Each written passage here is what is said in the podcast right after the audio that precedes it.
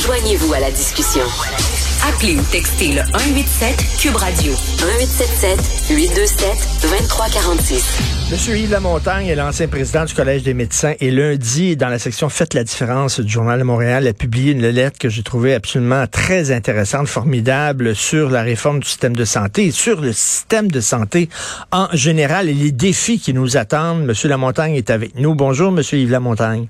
Oui, bonjour, M. Martineau. Écoutez, dès le début de votre texte, j'ai adoré. Là, vous dites actuellement, c'est 43% du budget total du gouvernement qui va à la santé. Et si ça continue, si la tendance se maintient, en 2030, et c'est pas très loin 2030, ce serait peut-être 68% du budget total.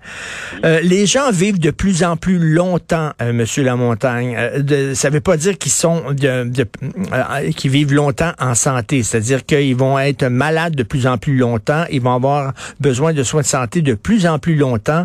Euh, il y a de moins en moins de travailleurs, il y a de plus en plus de gens qui vont à la retraite, etc. Le système, au point de vue monétaire, monétaire ça va péter à un moment donné. Ah oui, sûrement. S'il n'y a rien qui est fait, c'est bien sûr parce qu'il n'y a aucun pays qui va pouvoir suivre cette progression. Puis nous autres, au Québec, en fait, quand vous regardez les statistiques, on est un des pays au monde où la, comment dirais-je, euh, les personnes âgées, si vous voulez, le vieillissement va être le plus important. Ben oui. Donc, euh, ça va être vraiment euh, dramatique si rien n'est fait à ce moment-là. Et puis, c'est pour ça que j'ai fait aussi cette comparaison entre nous autres puis la, la Suède, qui est un pays qui nous ressemble. Hein? Et je pense qu'il y, a du monde qui devrait soit aller voir en Suède ou inviter des Suédois à venir nous expliquer comment ils font. Ben, qu'est-ce qu'ils font en Suède qu'on fait pas? Ben, c'est ça que je sais pas, là. Mais comme tel, je sais bien qu'il y a une bonne différence. Nous autres, on a 2 millions d'employés, alors qu'en Suède, ils ont à peine 1 million de population de plus que nous. Ben, ils ont 36 500. Pas pareil, hein? Puis euh, ici, on a 2000 cadres. Euh, eux autres, ils en ont euh, 260. Alors, vous voyez, il y a quelque chose qui... Mais la, la, la, machine a grossi, a grossi, a grossi. Et comme vous dites, je vous citais une phrase de Churchill que pourtant, oui. moi, je suis un grand fan de Churchill et j'ai oui, lu beaucoup aussi, de, de ses aphorismes. Cette phrase-là, je l'ai jamais lue quelque part et mon Dieu qu'elle est bonne. On structure nos structures et après, ce sont les structures qui nous structurent. C'est ça. Et c'est vrai. C'est ça qu'on a fait au Québec, vous savez. Des fois, je cite aussi euh, Fernand Séguin, le célèbre euh, vulgarisateur scientifique, qui avait dit dans un livre en 1973, imaginez, qui avait dit au Québec, quand on a un problème, on fait un comité, on crée un, une commission et on dit que c'est fait. Nous vivons dans une société sous-développée.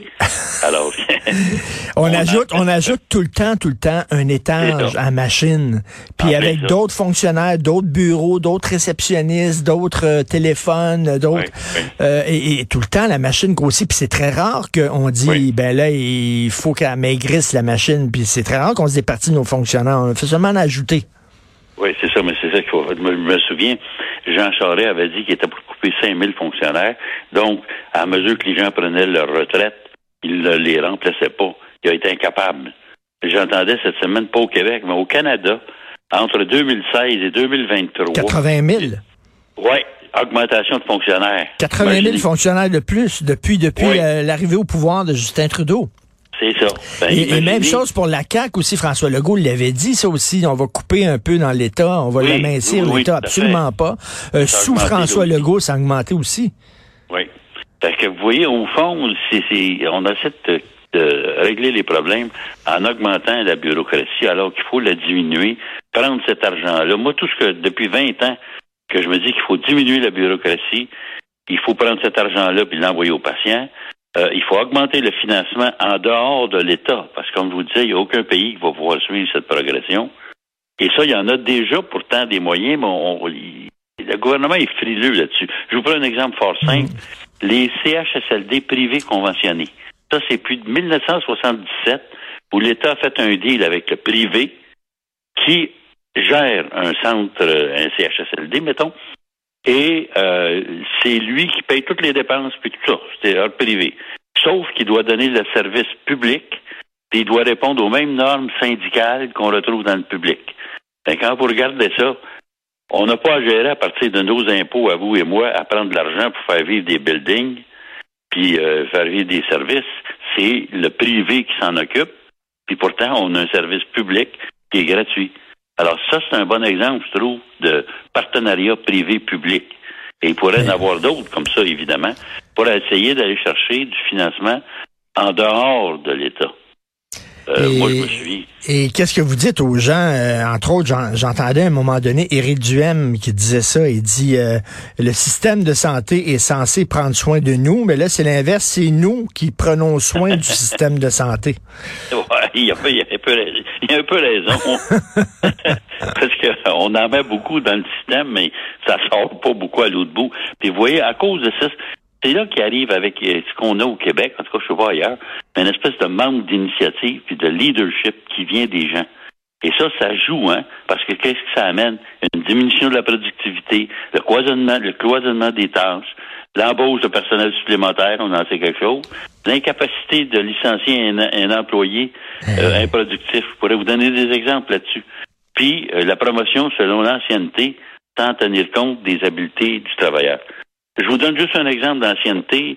À Plattsburgh, j'avais rencontré euh, l'infirmière en chef de l'unité des, des, des, cancéreux. Et c'est une fille de Trois-Rivières. Puis elle me raconte que quand elle a fini son cours à Trois-Rivières, pendant quatre ans, elle avait travaillé de nuit et elle était incapable d'avoir un poste de jour à cause de la seniorité. Fait quand elle a fait ça, elle s'est en allée à Plattsburgh. Puis ça a marché très, très bien là-bas. Puis à un point tel, quand on arrive à la, à la compétence, elle avait appliqué pour devenir la nurse en chef. Ben, elle a fini, même si elle avait peu de, de, seniorité à Plattsburgh, a fini conjointement avec une autre infirmière, puis c'est elle qui l'a eu, parce que l'autre infirmière qui faisait 20 ans qui était dans la boîte, avait eu deux plaintes contre elle. Alors, vous voyez que c'est pas pareil comme ici, ça, hein? C'est. Puis ici, comme vous dites, là, des... ça prend quoi pour perdre sa job? Tu sais, il y, en a, il y en a des, des, des, professeurs qui sont incompétents puis qui ont perdu la flamme depuis des années puis qui, qui, ennuient des étudiants puis ils sont encore là puis les mêmes choses dans, dans le milieu de la santé aussi. Euh, il y a des infirmiers puis il y a des infirmières puis il y a des médecins des fois ils devraient pas être là. Bien sûr. Moi j'ai déjà eu euh, quand j'étais au centre de recherche un employé euh, alcoolique, puis euh, j'avais tout essayé pour l'aider. Ça marchait pas. Finalement, j'avais comme décidé, si vous voulez, de le, clairer. À cause de la seniorité, j'ai pas été capable. Il a été transféré dans une autre unité. Évidemment, à cause de sa seniorité, il a bumpé quelqu'un. Puis le, celui qui est en charge de l'autre unité m'appelle en disant Mais qu'est-ce que tu fais là de m'envoyer ce gars-là? Alors, vous voyez, j'ai pas été capable de de le licencier. On peut rien que le déplacer dans la machine. Puis euh, en même temps, avec les structures, la structure a fait que elle pense à elle, elle pense à sa survie à elle, puis elle pense pas au bien-être des patients. Et moi, je fais tout le temps l'analogie, la métaphore, Monsieur Lamontagne, quand un couple se sépare puis qu'ils ont des enfants. Oui. Il faut qu'ils pensent aux enfants, au bien-être des enfants. Si chacune de leurs décisions qu'ils prennent, c'est tout le temps en vue du bien-être des enfants, ils vont, ils vont bien réussir leur séparation puis leur divorce. Vous comprenez? Tandis que là, on a des machines qui chicanent, qui pensent à eux autres. Le syndicat pense à protéger ses membres. Les corporations pensent à protéger leurs membres. Mais mm. Christy, le patient là-dedans. Oui, c'est ça. On l'oublie facilement. Hein? Complètement. C'est ça le problème. Alors que si, euh, moi, je suis je souhaitais une euh, gestion décentralisée. On a tout rapporté ça, puis on a ramené ça vers Québec.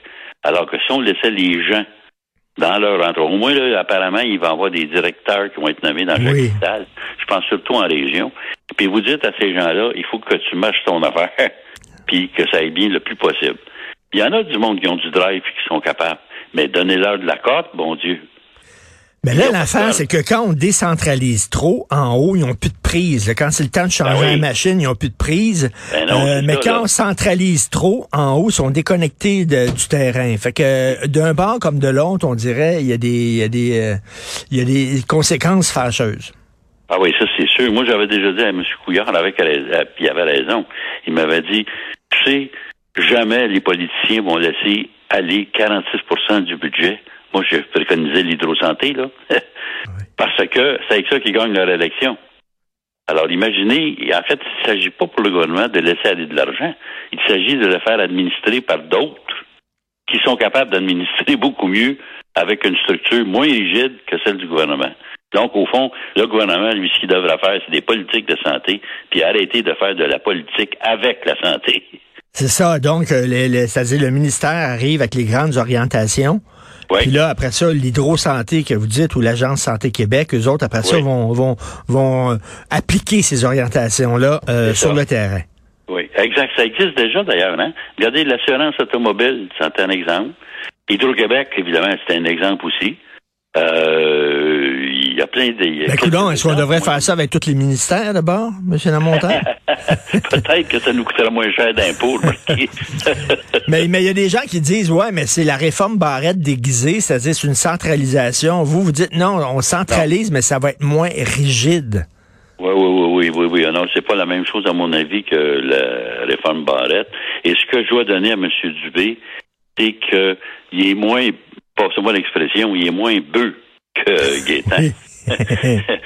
Gaétan, moi, je disais, tu sais, quand il l'appelait, on avait eu le, le, le bœuf de Matane à l'époque. Puis là, avec, avec, il y avait le, le bœuf de la tuque qui était Barrette. Puis moi, je disais, c'est pas un, c'est pas un, un, un- bulldozer, Barrette, c'est un char d'assaut. Et là, j'entendais la, la directrice de la Fédération là, d'interprofessionnels Oui. du Québec là, qui disait Oui. non, non, non, on veut rien savoir, on Oui. veut rien savoir, non, non, non. Puis là, je dis, on est tanné, les gens sont tannés de Exact. cette fin de non-recevoir-là. voyez, là-dessus, je vous donne un exemple, tiens.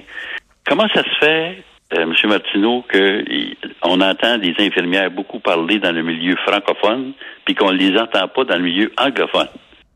Ben, c'est que du côté anglophone, il a fait une entente avec le syndicat, et les infirmières travaillent de 7 heures le matin à 7 heures le soir, trois jours par semaine, puis sont en congé quatre jours. Pas si pire, ça, hein? Ben pourquoi, ben pourquoi on s'inspire pas de ça? C'est, c'est chez nous. Ah ben non, ben non, parce Chez que nous. il veut dire, il faut, faut suivre les conventions comme on a.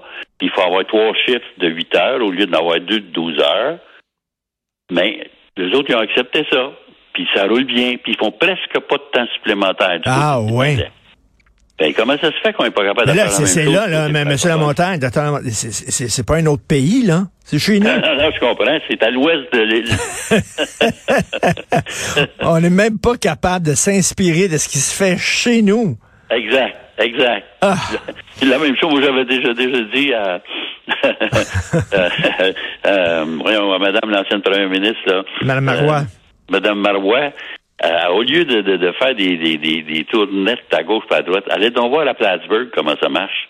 Et vous allez voir qu'il y a des affaires à apprendre là aussi. Ben oui, hey, non, on n'a rien à apprendre des autres. Nous autres, voyons donc. Ouais, on, ben non, on est trop bon. on est tellement bon, on se pète les bretelles. C'est pas les Eh autres oui. qui vont nous dire comment faire, Monsieur Lamontagne. Oui, oui. Ça. Donc, vous êtes, en terminant, vous êtes optimiste quand même pour Ben, cette je suis, réforme. Oui, je suis plus optimiste que j'étais. Euh, comme j'avais marqué dans mon papier, euh, ça sera pas la guerre nucléaire que le docteur Barrette euh, annonçait, mais certain qu'il va y avoir un gros orage électrique. Mais j'espère que quand il y a un orage électrique, c'est juste temporaire. Alors j'espère que ça va être ça. Il y a des arbres qui vont tomber comme aujourd'hui. Euh, C'est Oui. un, c'est un texte très intéressant. Si les gens qui l'ont pas lu, là, allez, sur le site du Journal de Montréal, lisez le texte de euh, Dr Yves Lamontagne. C'est toujours un plaisir de vous parler, Monsieur Lamontagne. Ben, ça me fait plaisir moi aussi. Merci beaucoup, ancien président du Collège des médecins. Bonne journée. Plaisir, bye bye.